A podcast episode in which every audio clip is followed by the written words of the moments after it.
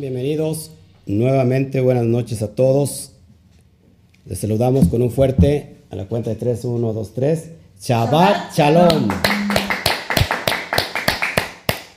Baruch Hashem. Sean bienvenidos. Gracias. Estoy abriendo mis dispositivos para saludarlos desde todas partes del mundo donde llegue esta señal. Pues abrazos, la verdad. Les amamos con todo nuestro corazón.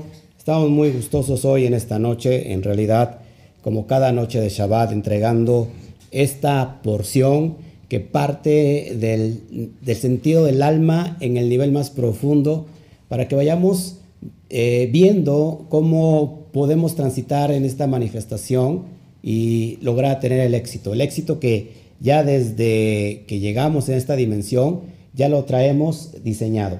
Ahora la idea es cómo encontrar ese éxito a veces resulta un, trabajo muy arduo, pero Baruch Hashem por todos los que están aquí. Ya sabes que si estás en YouTube, eh, si no te has suscrito, por favor, activa la campanita de, de, las publicaciones, notificaciones para que te lleguen. Dale manita arriba y comparte en todos tus grupos de WhatsApp y en todas tus redes sociales. Si estás en Facebook, por favor también manita arriba y si, si tienes eh, mucha amabilidad, pues deja un corazón así grandote, hermoso le pones también ahí un comentario y lo compartes en todos tus grupos eh, de redes sociales y tus grupos de WhatsApp. Gracias, gracias, sean bienvenidos todos. Pues hoy tenemos una espectacular porción como cada Shabbat y yo me siento muy feliz, no sé, no sé tu amada esposa cómo estás, muy feliz hoy. Sí. Sí, estamos muy, muy positivos recibiendo este Shabbat, así tenemos que estar el día más alto el día, el día más alto de todos los días es este Shabbat. Así que vamos a ir analizando todas estas cuestiones. Aquí tengo a mi lado, a mi diestra, a, Camila está enojada, no sé por qué. Camila es medio rara, pero eso sí, está desde antes que nadie esperando el estudio de, cada Shabbat. Así que Baruch Hashem. Bueno, gracias a todos. En realidad voy eh, al último, abro mi, como siempre, la, eh, el chat y vamos eh, a contestar cualquier pregunta. Bueno, pero antes de iniciar eh, con esto, yo, yo quiero que, que, todos ustedes estén muy pendientes y sean muy conscientes que cada estudio es para aplicarlo en nuestra vida. Así que estás a tiempo de compartirlo con todos tus familiares. Si no están toda tu familia, dile que se venga a mirar este estudio. Es muy corto, es muy breve, pero creo que tiene una gran profundidad de enseñanza. Así que mientras eh, se reúne toda la familia en casa que guardan Shabbat, vamos nosotros a hacer una tefilá. Vamos a conectarnos con el bendito sea y que hoy el Eterno nos dé, nos insufle de su, de su amor, de su Roja Kodesh. Padre, te doy toda la gloria por todo lo que tú haces. Bendito seas, alabado seas, papá. Gracias por comunicarte con nosotros por medio de estos códigos que Shabbat a Shabbat, semana tras semana, eh, los dispones. Los dispones en tu corazón para que nosotros podamos abrir, abrirlo y beneficiarlo de todo lo que está, eh, de lo que contiene cada código. Hoy esta porción se llama Mishpatim, que, que significa leyes o decretos y, o mandamientos, papá, y, vamos a entender qué es lo que tú quieres que nosotros realmente hagamos.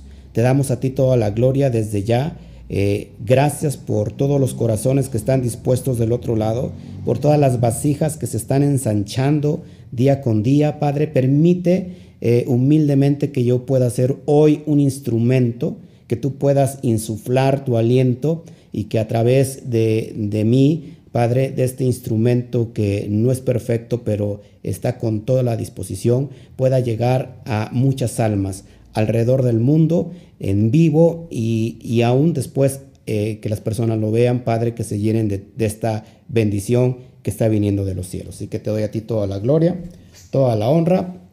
Amén, amén y amén. Bueno, pues hoy tenemos, eh, como lo estás viendo en pantalla, algo muy, muy importante y vamos a abrir materia en esto.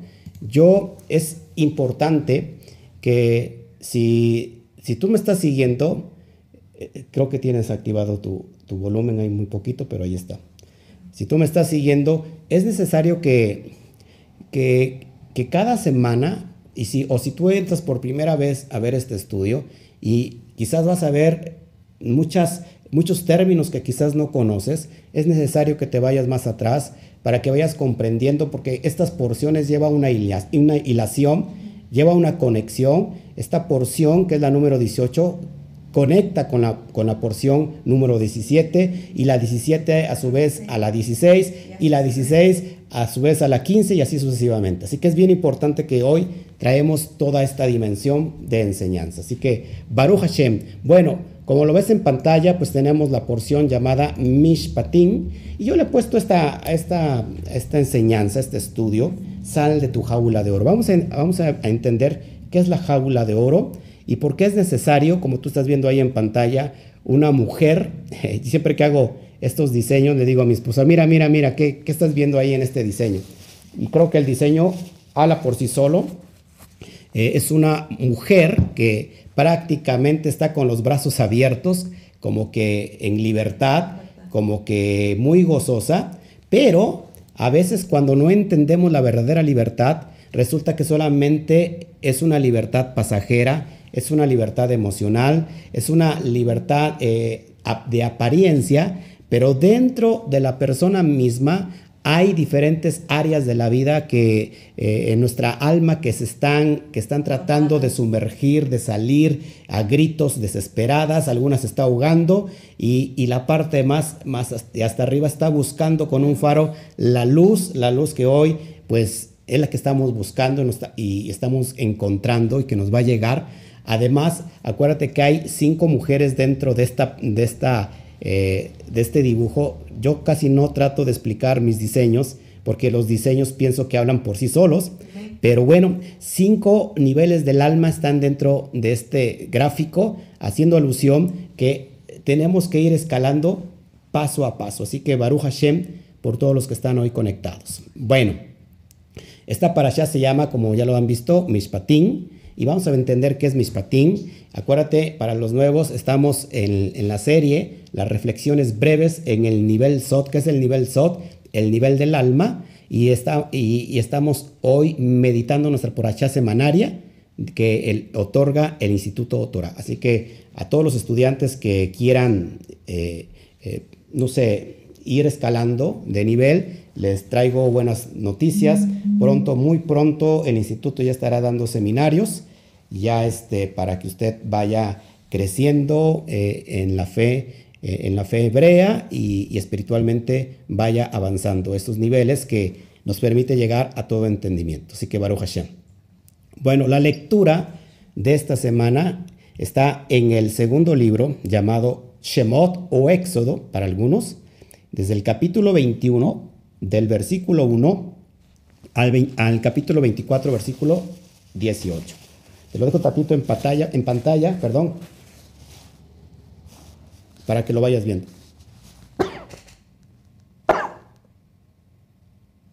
Una alergia. Ay, se me está picando la nariz. Algo me está picando la nariz. Bueno, seguimos, seguimos, avanzando. Así que prepárense entonces, abran su, su Torah y vamos a, a mirar ahí porque va subrayando varias cosillas que serán de importancia para este estudio. Muchos ya vieron la porción escrita, ¿verdad? Ya la vieron, ¿verdad? Porque ya la compartí hace un ratito en la mañana. Ya tienen ustedes como que la base. Ahora me toca explicar todo esto. Bueno, pues ahora sí, vamos a meternos en materia. Mishpatim. ¿Qué significa Mishpatim? Se puede traducir como leyes o lo que conocemos como los juicios sociales. Cómo se tiene que eh, eh, manifestar, comportar la comunidad entre ellos mismos. Recuerda que si no hay leyes, si no hay reglas, bueno, pues todo, todo viene eh, a, descomponerse. ¿Ok? Así que esta allá trata de las leyes o los juicios sociales, llamados que Mishpatim.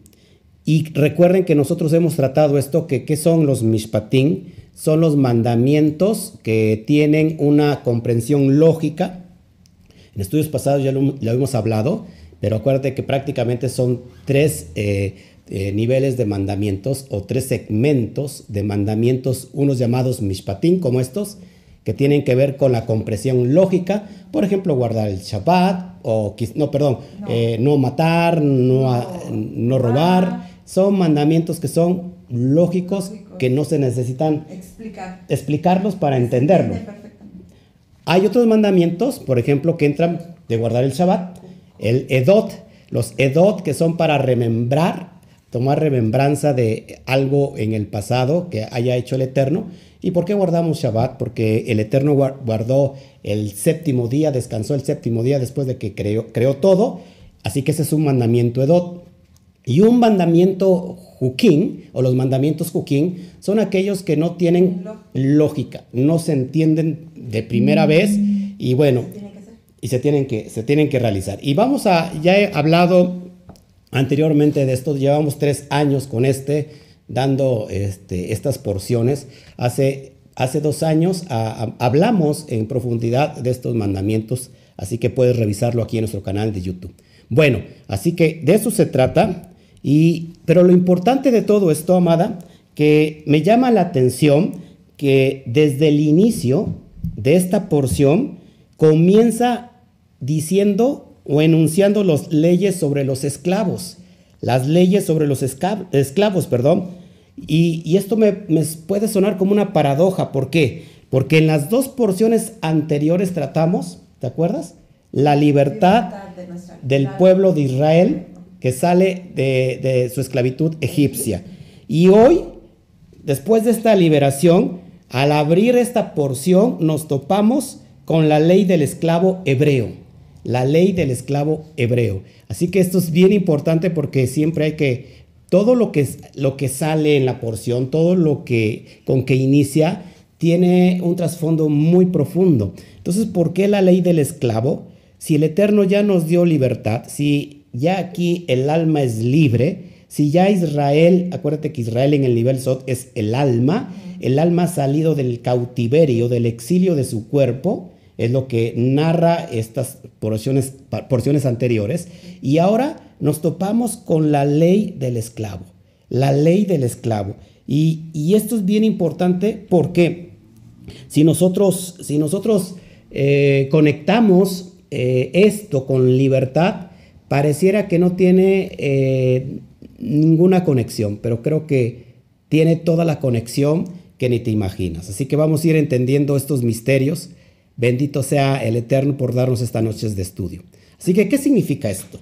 Vamos a entender en pocas palabras por qué salimos de la libertad y inmediatamente el Eterno esta porción eh, comienza con la letra Bab. Y acuérdate que Bab sirve para conectar. Así que esta porción está conectada ín- íntimamente, está ligada a la porción número 17. Pero ya el pueblo de Israel salió de la esclavitud egipcia, recibió la Torá y ahora inmediatamente se encuentra con el versículo 20, capítulo 21, versículo 1, hablando de la ley del esclavo hebreo. Así que, ¿qué significa esto? Vamos anal- analizándolo paso a paso. Miren, bien importante que en Shemot 21 o en Éxodo 21, así donde inicia, del versículo 1 al versículo 6, estos seis, versículos, eh, hay un total de 76 palabras y 282 letras.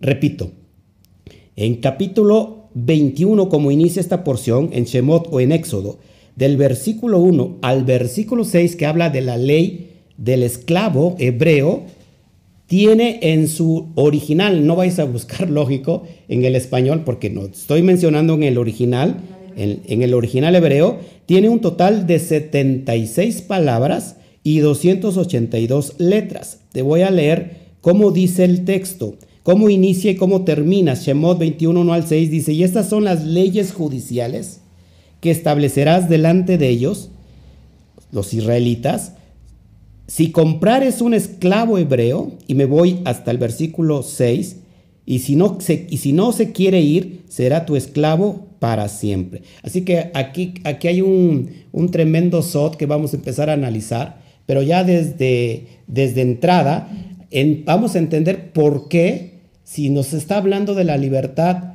eh, las dos pasadas porciones, hoy nos topamos una vez nuevamente con la esclavitud y la esclavitud hebreo. ¿Qué pasó ahí? ¿Qué pasó ahí? Es lo que vamos a explicar. Así que esto es emocionante para mí. Bueno, mira, esto es importantísimo. Acuérdate que tenemos que ir al remes. ¿Qué es el remes? Bueno, pues lo que es la gematría. Así que fíjate, esto es impresionante porque en los primeros seis versículos, que ya, ya te lo dije, hay un total de 26 palabras y 282 letras. Perdón si ya lo había comentado. Perdón. La palabra esclavo, ojo aquí, en hebreo es evet, esclavo o siervo. La gematría de evet es de 76. Impresionante. Ahora, esto es importante porque la palabra hebreo en, el original, perdón, eh, sí, en el original hebreo es ibri. ¿Y qué crees? Su valor de ibri es igual a 282. De la misma manera que las 76 palabras y sus 282 letras que contienen dichos versículos. En pocas palabras, cuando yo digo Evet Ibri, me da igual a esclavo 76 y hebreo 282. Esto es impresionante porque vamos a empezar a conectar ya ahora sí lo que, lo que el Eterno nos quiere enseñar en esta semana clave eh, que va a ser bien importante entenderlo. Así que quédate con nosotros, estás a tiempo todavía, no tiene mucho que iniciamos y estamos en el entremés, ¿ok? Bueno, ¿qué más podemos eh, lucidar ahí? Recuerda que estos seis versículos hace alusión al número 6 y acuérdate que el 6 es representativo de la letra Bab. Y ella alude a quién? Al hombre. Mucha gente que no sabe. Inclusive esta es una letra de las cuatro letras del Shen Hameforash, del nombre inefable. Yud, Hei, Bad, Hei. Así que esta, esta letra que estás viendo está dentro del nombre inefable, dentro del nombre más santo, santo de los santos. Y esa letra hace alusión al hombre. Te preguntarás por qué hace alusión al hombre.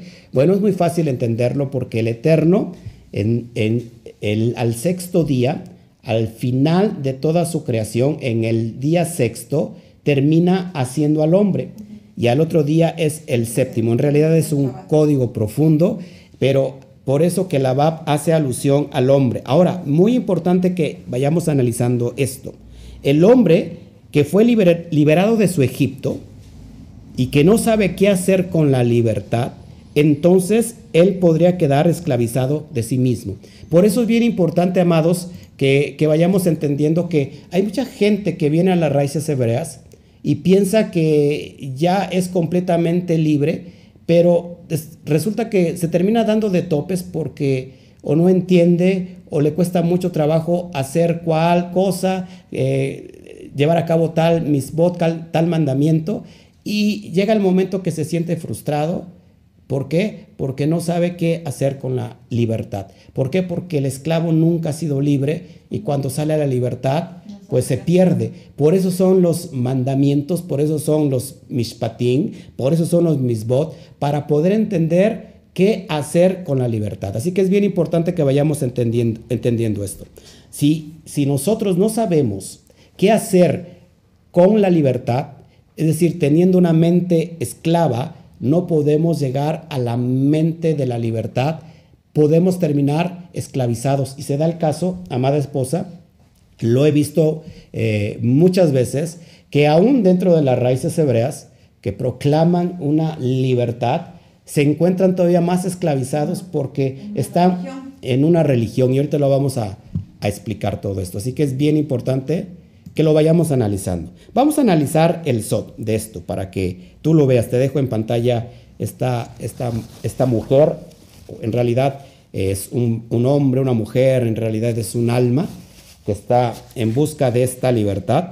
Así que el alma una vez que se sale de su exilio, que cruza de su esclavitud hacia su libertad, tiene que saber gobernar su cuerpo. ¿Por qué tiene que saber gobernar el cuerpo? Porque el cuerpo aún está vigente. ¿Por qué? Porque es inherente al alma. ¿Estás de acuerdo conmigo que mientras nosotros estemos en esta eh, dimensión material, en este plano físico, el cuerpo es inherente al alma? Así que el cuerpo, por si no lo saben mis amados, aún tiene voz, el cuerpo aún tiene necesidades. Es decir, Faraón ha dejado raíces impregnadas en diferentes áreas de nuestra alma, de nuestra vida. Entonces mucha gente sale de su exilio, pero todavía tiene pensamientos faraónicos. Es decir, seguimos influenciados por el lado oscuro. ¿Qué es el lado oscuro? Perdón, el lado oscuro es la citra ajara. La citra ajara es la parte oscura, la parte de, de, donde nosotros estábamos en ese exilio, pero todavía estamos impregnados de tumá, tumá de la impureza espiritual. Apestamos a Egipto todavía. Es decir, eh, venimos eh, oliendo a Egipto y tenemos que bañarnos, limpiarnos. Cuando uno se baña, uno está en un cierto lugar, eh, sí, está en un lugar ya de, de, suciedad, se impregna en el cuerpo, en los poros esa suciedad. Entonces uno llega a bañarse, pero muy bien con agua caliente, se restriega, se restriega bien el cuerpo para que se vaya hasta el más mínimo eh, no solamente mancha, sino el más mínimo olor. Así que cuando nosotros estamos todavía impregnados de esa tuma, es decir, de esa impureza espiritual, debemos de cortar las raíces faraónicas. Pero ¿cómo se cortan las raíces faraónicas? Lo he enseñado muchas veces, despertando qué? La conciencia. Cuando hay el despertar de conciencia, entonces podemos eh, empezar a salir verdaderamente de toda la esclavitud y llegar a ese estado de Tajara. Es decir, que cuando nosotros tomamos conciencia, despertamos de ese letargo espiritual. Solamente despertando de ese letargo espiritual podemos anular el ego. Así que eh, si tú no sabes qué es el bitul, eh, bueno, yo ya lo expliqué en, la, el estudio que estoy dando de Romano Nivel SOT, que muy pronto estará eh, disponible completo en nuestro canal. Así que estén pendientes de esto que está pasando. Así que muy importante, si, si, nosotros no sabemos encontrar, amado televidente, el perfecto equilibrio entre el cuerpo y el alma, nos podemos convertir en un Evet Ibri, es decir, en un esclavo hebreo. En otras palabras, uno que cruzó solamente para volverse siervo de sí mismo. Y ahí prácticamente estamos en completa eh, esclavitud. Recordemos que el término Ibri de hebreo, ibri, se puede traducir como el que cruza. ¿Estás de acuerdo conmigo? Así que debemos cruzar del lado de la impureza hasta llegar al estado de la tajara, al estado de la pureza espiritual, sin tratar de traer ningún idolillo faraónico. ¿Qué es un idolillo faraónico en esta dimensión? Son los pensamientos negativos de la citrajra, del lado oscuro, del lado de, la negatividad. Así que solo así podemos realmente gozar de una verdadera libertad, pero como ya lo dije anteriormente, sin una conciencia plena, sin una conciencia despierta, sin que aparezca el dad, uno puede volver a esclavizarse. Así que es bien importante que, vayamos entendiendo todos estos términos. Es muy fácil de entender. Eh, lo ideal es que lo aplicáramos en nuestra vida. Y hasta este momento de esta parte del estudio, uno mismo tiene que estar reflexionando sobre lo que uno está escuchando y en qué nivel de, está uno de libertad, en qué área todavía nosotros estamos fallando, en qué área todavía no ha sido liberada completamente. Así que en esa área es donde tenemos que trabajar. Por eso este, este estudio es importante porque nos, abre esta dimensión se rompen las clipot, las cáscaras, los, cascarones, que no permite que la luz llegue hasta, esa parte del alma. Así que, con esto, ¿cómo, cómo hacemos eh, o rompemos la cáscara? Anulando el ego. ¿Y cómo anulamos el ego? Bueno, eh, llegando a un estado de conciencia. ¿Qué es un estado de conciencia? Un estado de conocimiento. Así que hoy estás conociendo algo que no sabías el día de ayer y esa parte, esa acción permite que se quiebre, que se quebrante aún la cáscara. Así seguimos avanzando. Fíjense, lo que viene es bien importante. Si nosotros sumamos la gematría, ojo aquí, de esclavo hebreo, de Evet Ibri, nos da un total de 358. Ahí viene la, la, analogía donde yo te quiero llevar porque es bien importante que lo analicemos. Así que esclavo hebreo nos lleva un total de 358 en su suma total. Pero ¿qué crees? El mismo valor tiene la palabra Mashiach. Mashiach vale 358.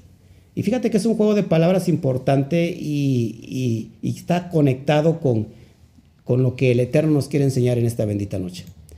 La palabra también Satán tiene exactamente el mismo valor, tanto de esclavo hebreo como de Mashiach. Así que aquí hay una reflexión súper interna que el Eterno nos quiere eh, demostrar para entender dónde está el conflicto verdadero de nuestra esclavitud. ¿Por qué no llegamos a una libertad plena? ¿Por qué no llegamos a una libertad completa? Porque estamos inclinados ya sea hacia un lado o hacia otro. ¿Qué es lo que tenemos que hacer? Bueno, encontrar el perfecto equilibrio. Y aquí lo vamos aprendiendo. ¿Ok? Bueno, Mashiach en este sentido representa el alma, eh, la, la parte más elevada del alma.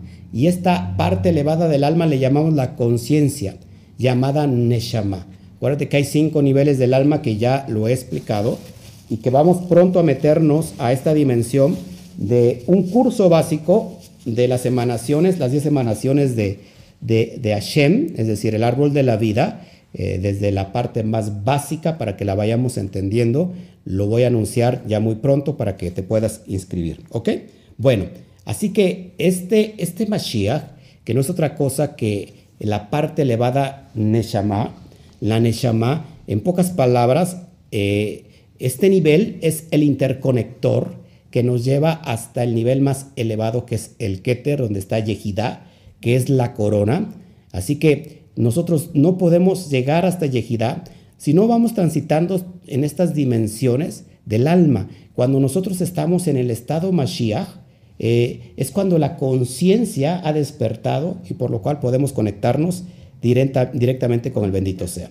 Ojo aquí, en este nivel de conciencia, constantemente está tratando de extraer y de salvar al estado Nefesh de su exilio.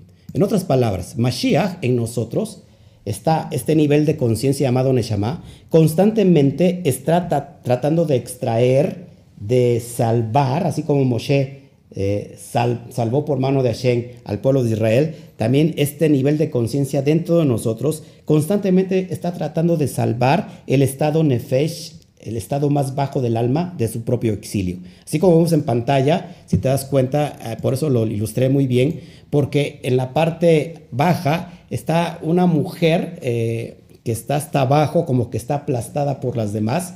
Es esta alma en este nivel nefesh donde están los cinco sentidos, donde están, eh, sí, donde están los cinco sentidos, donde están los instintos básicos, eh, los instintos animales. Esta alma que así venimos todos a esta dimensión. En esta, en esta dimensión el Eterno nos envía en la dimensión más baja del Nefesh. ¿Para qué? Para que vayamos elevándonos con nuestros propios méritos y llegar hasta la Neshama y conectarnos hasta la Yehidá, pero esta alma que está constantemente en su exilio, la parte elevada que es Neshama, constantemente está tratando de extraerla, de sacarla, de salvarla de su propio exilio.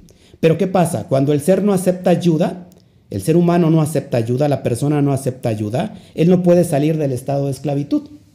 Muchas veces la verdadera libertad se llega a confundir con una emoción. Esto es importante. Así que la persona lo que busca es otra jaula, diferente a la que salió para volver a sentirse en familiaridad con su estado anterior sin que la persona lo sepa. Así que muchas personas eh, están tratando de buscar otra jaula diferente, ¿verdad? Donde puedan sentir esa comodidad.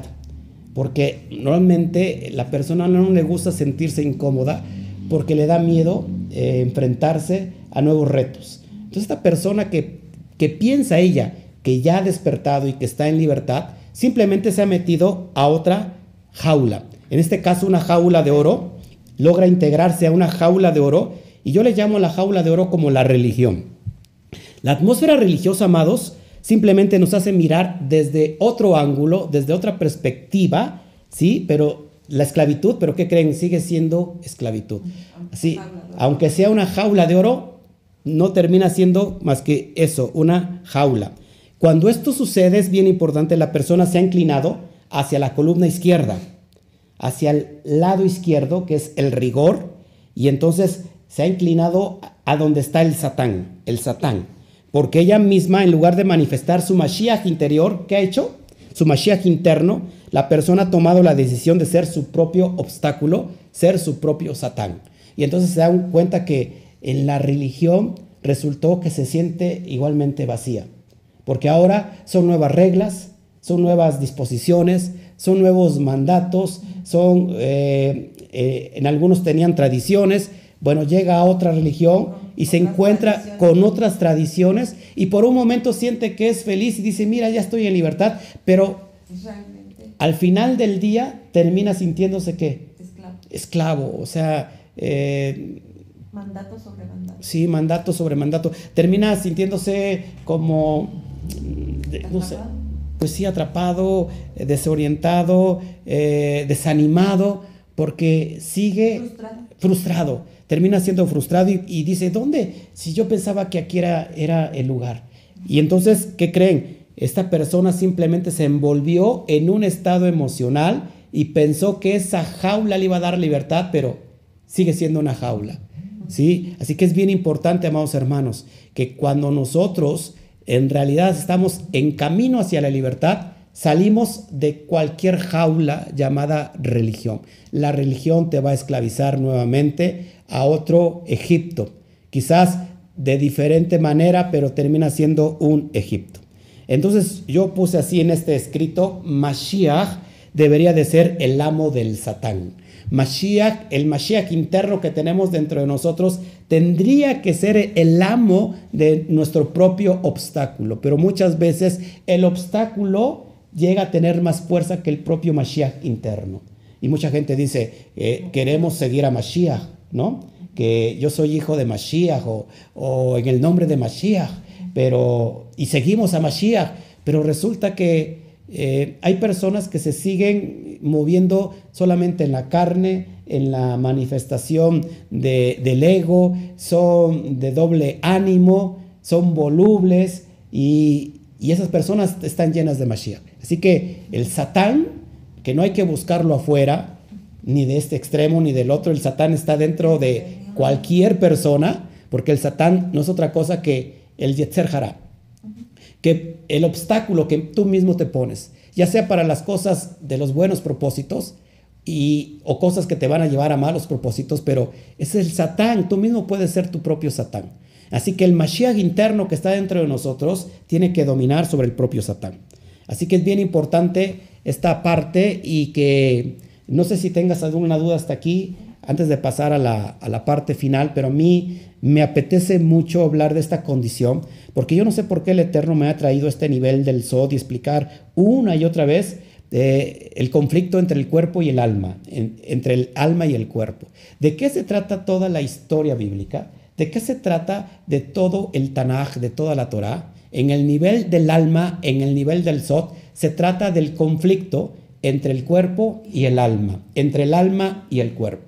Y esto que nos está dando el Eterno, nos está realmente dando fundamentos, principios, para que podamos nosotros equilibrar la relación entre el alma y el cuerpo. Pero ¿qué pasa? Que vemos, eh, que vemos la Torah como algo netamente religioso. Y ahí perdemos el enfoque de la profundidad de la palabra de Hashem, de la Torah. Y vamos a hablar en esta segunda parte de esto que que tiene que ver con los mandamientos y hablando más de religión, ya casi casi al final de esta porción, en el capítulo 24, verso 3, ahí habla de cosas bien importantes. El pueblo exclama, casi al final de esta porción, exclama esta frase que es lo que se debe de quedar en esta noche. Haremos y escucharemos. Nace Benishma, dijeron ellos, nace Benishma. Así el pueblo de Israel proclamó a una sola voz cuando Moshe le estaba contando al pueblo de los misbot, de los mishpatim, y todo el mundo dijo, Nashe benishma, haremos y escucharemos. Y todavía no habían recibido toda... No sabían ni qué iban a hacer, pero ya estaban. Exactamente. Así que fíjate, esto viene en Shemot 24, versículo 3, y te lo leo. Y Moshe vino y contó al pueblo todas las palabras de Adonai. Contó al pueblo todas las palabras de Adonai. Eh, Moshe baja del monte alto, donde el Eterno habla con él, y baja y, les dice todas las leyes al pueblo, le dice todas las leyes, y todo el pueblo respondió una voz y dijo, Nace Benishma, haremos y escucharemos. Todas las palabras que Adonai ha dicho. Y esto es bien importante, amados, ¿por qué? Porque esto nos va a conectar realmente con la libertad de cómo salir de la esclavitud. Nace Benishma nos conecta códigos elevados de cómo salir de la esclavitud. Ahí te va, amada esposa. La frase, volvemos al remes, la frase Nace Benishma, que significa, ya lo dije, haremos y escucharemos, tiene un valor en gematría de 891. 891. Fíjese lo que sigue, porque es bien importante. La palabra o la frase Yetziat Misraim, Yetziat Misraim, que significa salida de Egipto, exactamente vale lo mismo, 891. Es que es bien importante que vayamos viendo estos detalles. Se me pasó aquí, creo, eh, un valor. No, no, está muy bien. Está muy bien. Ya había comentado que esclavo hebreo nos da un total de 358, ¿verdad? Ok. Bueno, fíjate que es bien importante esto. Nuevamente, Nace Benisma en hebreo nos da una gematría de 891 y la palabra salida de Egipto, que es Yetziat Misraim, nos da igual 891. Esto es importante por lo que te quiero enseñar. La gematría Catán de 891, es decir, 8 más 9 más 1 es igual a 18. El valor de esta porción que estamos tratando. Pero ahora, bien importante lo que sigue. Con esto voy a terminar eh, porque es algo muy sencillo, pero algo muy profundo. Esto es importante. La salida del alma, amados televidentes, la salida del alma de su esclavitud está íntimamente ligada a los preceptos de la Torah. Por eso está, está vibrando en la misma gematría 891 para la expresión, la proclamación de hacer y escuchar, haremos y escucharemos, nace Benisma, con la salida de Egipto. La frase nace Benisma es en favor de escuchar las leyes dadas por Hashem a Moshe y Moshe les dice todas las leyes y el pueblo dice haremos y escucharemos. Nace Benisma. Así que también salir de Egipto o la salida de Egipto tiene exactamente el mismo valor. Así que miren, íntimamente, cuando el alma sale de su esclavitud, tiene que estar íntimamente ligada a los preceptos de la Torah. Por eso es bien importante que muchas personas dicen, yo por qué voy a guardar esto o por qué voy a guardar ello si yo no soy judío. Y esto no tiene nada que ver con ser judío o no ser judío, sino tiene que ver con un estado de conciencia. Fíjense, lo que sigue es importantísimo. Estos preceptos que se han mal interpretado como mandamientos, porque mandamientos, no sé si te das cuenta como que mandamientos es como algo impositorio, ¿no? Algo que se te impone, algo impositivo. ¿Sí? Así se dice algo que se impone, así como que mandamientos. ¿Quién quiere mandamientos? Y fíjense, esto es bien importante, porque los mandamientos en realidad son mucho más que eso. Hashem dispuso en nosotros el Selen Elohim. ¿Qué es el Selen Elohim? El libre albedrío. Ahora la pregunta, si Él nos dio el libre albedrío, ¿qué es el libre albedrío? La capacidad de decidir por nuestra propia voluntad y nuestra propia cuenta. Entonces, ¿por qué querría imponernos mandamientos el Eterno? Entonces, como que se contradice si nos dio el libre albedrío, la libertad de escoger, escojan pues la vida, escojan pues la bendición, ¿por qué entonces Él querría imponernos mandamientos? Así que los mandamientos en realidad, preste usted, usted su atención, son leyes llenas de energía cósmica, que, son, que solo son irradiadas hacia nosotros cuando llevamos a cabo la ejecución de estas buenas acciones que están dentro de los preceptos. ¿Ok?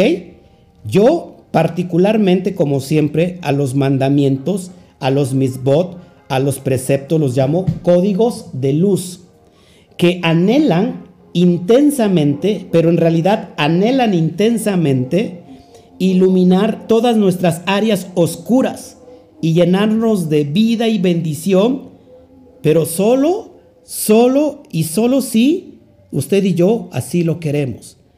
Así que es bien importante que cuando nosotros miramos desde esta perspectiva el mandamiento, que deja de ser mandamiento, en realidad es, un, es una oportunidad para abrir esos códigos de luz y que llegan a nuestra vida. Ojo aquí, porque con esto voy a terminar.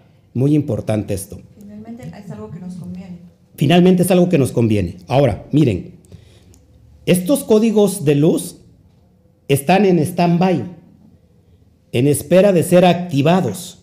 La bendición, por ejemplo, la vida, la salud, la sanidad, la prosperidad, ¿qué más? Eh, todo lo hermoso, todo lo bello, la armonía, la bondad, toda la bondad ya está dispuesta de manera automática. No que vaya a ser, sino que ya son. Los activamos cuando decidimos abrir esos códigos. Cuando uno nosotros, cuando nosotros oramos, mis amados hermanos, y decimos, Padre, por favor, danos esta prosperidad en tal área. Eh, fíjate que necesito pagar esto, necesito pagar aquello. El Eterno dice, no es posible que yo puse a, a sus manos, en sus manos, códigos para que puedan abrir toda esa bendición porque ya está dispuesta, ya está disponible. No es que me vayas a pedir y yo lo voy a hacer. Eso ya está en espera. Por eso te di la Torah, por eso te di los mandamientos, los misbos, los preceptos, para que al ponerlos por obra, porque has decidido hacerlo así, activas todo lo que está cargado, esos códigos de luz que son para tu vida. Ya está la bendición, ya está la salud, ya está eh, la prosperidad, ya está toda la bondad que nosotros necesitamos. Todos tus recursos están ya en los cielos. Así que toda la provisión está dispuesta, pero cuando nosotros no tenemos visión, no puede haber provisión. No sé si me explico. Entonces la gente quiere, Padre, dame provisión, pero ¿qué visión tienes de la vida? ¿Qué visión tienes de tu propósito? Y desgraciadamente la visión que podemos encontrar se hallan en los códigos que están en la Torah. Cuando nosotros vamos y los abrimos, como ahora mismo estamos abriendo códigos, nos llenamos de ese conocimiento que antes no teníamos y decimos, wow, ¿cómo es posible que esto venga en una sola palabra, por ejemplo? Y que esto valga esto y que esta gematría valga aquello y que se conecte con, con, un pensamiento que parece ser opuesto y que esto nos lleva a un, a un conocimiento elevado. Bueno, eso es entrar en estos conocimientos elevados. Por eso guardamos el Shabbat, porque el Shabbat nos acerca más al Eterno. No lo hacemos como una obligación, como un mandamiento, decir, ay, tengo que guardar otra vez el Shabbat, no tengo que, no tengo que hacer nada, no tengo que trabajar. Estás errado porque el Shabbat, el Shabbat, ojo aquí, el hombre no se hizo para el Shabbat. Palabras de Gilel y palabras de Yeshua. El Shabbat se hizo para el hombre. Y el Shabbat se hizo para nosotros, para que nos vista, porque ese día eh, encontramos esta dimensión con el bendito sea. Pero cuando lo hacemos con mandamientos, con leyes, con preceptos, con costumbres, ¿no? Que tenemos que hacer esto, que tenemos que hacer aquello. Él nos guarda, el Shabbat. Ajá. Y, tenemos sobre nosotros tanta carga y carga y carga que ¿quién quiere guardar el Shabbat? No sé si me explico. Entonces, cuando hay ese pensamiento, hemos entrado en una jaula de oro. Y el Eterno no quiere eso. El Eterno nos quiere dar, porque esa es su absoluta eh, voluntad. Esa es su naturaleza, darnos, otorgarnos su gesed, su bondad. Ya está ahí. Así que, ¿cómo anexamos esa dimensión? Llevándolos a cabo, llevándolos por obra, por obra. Así que, ojo aquí, con esto termino. La salida de Egipto, la salida de Misraín, estará garantizada solo cuando conscientemente accionamos el haremos y escucharemos el nace benisma en lo revelado en la Torah. Así que, amados hermanos, que esta noche en realidad haya llegado un nivel de, de alumbramiento a tu vida y que yo deseo con toda mi alma, así como lo desea el bendito sea, que cada parte de tu alma que todavía está en oscuridad, este momento se ha quebrantado esa cáscara, esa clipa, esa dureza del corazón que estaba dentro de ti, que decías, no puedo hallar mi propósito, no tengo éxito, yo no sé, me salen las cosas mal, estoy entrando en esta dimensión y, y creo que va todo peor, peor, peor. El Eterno te está llamando la atención, está diciendo, sal, sal de Egipto, sal de tu esclavitud, pero lleva a cabo los preceptos, lleva a cabo mis propósitos. Es necesario que nosotros declaremos, nace Benishma. Haremos y escucharemos. De hecho, Benishma viene de la palabra Shema. ¿Qué significa Shema? Oír y obedecer. Shema, oír y obedecer. Por eso cada, cada día nosotros al menos hacemos tres tefilot, tres oraciones, eh, donde al último siempre cerramos con el Shema Israel. Shema Israel, Adonai Eloheinu, Adonai Echad. Oye Israel, Adonai nuestro Elohim, Adonai uno es. Y así que cuando nosotros estamos declarando el Shema en nuestra boca, en nuestro corazón, en nuestra alma, en nuestra mente, prácticamente estamos accesando a estas dimensiones que, bueno, que el Eterno ya nos las dio de antemano, ya están dispuestas. Así que cuando busquemos sanidad, Baruch Hashem, porque la sanidad ya está. Los códigos ya están dispuestos ahí. Por eso dice el Eterno, si ustedes hacen esto, si ustedes lo ponen por obra, si ustedes deciden llevarlos a cabo a través de la buena acción, ninguna enfermedad les enviaré como les envié a los egipcios. Así que es impresionante. La enfermedad viene a Egipto. ¿Y qué es Egipto? La esclavitud del cuerpo. El cuerpo cuando se enferma es que el alma está urgentemente queriendo salir. Así que Baruch Hashem, por todos los que están con nosotros, que, esta noche haya sido una noche especial, que, en realidad está muy bien que te emociones, pero que vayamos más allá de la emoción. Va, vayamos y pongámoslos por obra. ¿Por qué? Porque el beneficio es para ti. El beneficio es para aquel que lleva a cabo lo que está escrito y que lo hace con un estado elevado de conciencia, no como una carga. Acuérdate que habían 613 mitzvot en el primer siglo, ¿ok? Y que eh, los rabinos habían aumentado más de 6.000 mandamientos. A eso eh, Yeshua les llamaba cargas pesadas. Por eso les dijo, todos aquellos que estén cargados y trabajados, vengan a mí, yo los haré descansar y pondré un yugo y una carga que es ligera y fácil. Se trataba de estos 613 misbot, de estos 613 preceptos, pero el ser humano, al no entender esta dimensión, va aplicando mandamiento tras mandamiento, carga sobre sobrecarga, perdón. Pablo le llamaba de, otras, de otra manera, llamaba las obras de la ley, porque ya no estamos bajo las obras de la ley, estamos bajo la gracia. Exactamente, la gracia es esta oportunidad de poder entender esto abrir nuestra conciencia y ponerlo por obra. Eso se llama gracia. Esa es la gracia, encontrar la perla escondida en el secreto de la Torah. Encontrar la perla escondida que es el Sod, que está resguardada y que la tienes en español y en español, aunque está en español no entiendes ni papa, porque viene de una traducción hebrea y en el hebreo tenemos que ir para encontrar la perla perdida y una vez que encontremos la perla perdida, hallamos vida para nuestra alma. Así que es bien importante, amados hermanos, que 6 más 3 más 1 nos da igual a 10. 613 mandamientos son igual a 10 mispot que encontramos en las Aseret Hadibrot, en las 10 expresiones en el monte Sinaí, que tiene que ver con los 10 emanaciones del árbol de la vida. Es impresionante lo que el Eterno nos está enseñando y cómo particularmente mi esposa y yo lo decimos, lo decimos sin, sin afán de exaltarnos, cómo hemos avanzado en esta dimensión del conocimiento.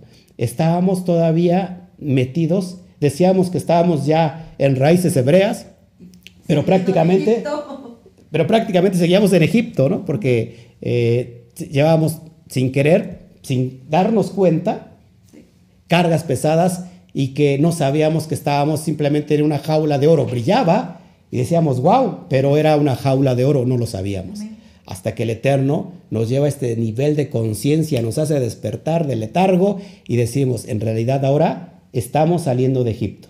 Llegar a la tierra prometida, eh, falta un tramo, falta un tramo, pero ese es el propósito, encontrarlo aquí. Así que Baruch Hashem. Bueno, no sé si haya preguntas, si me ayudas.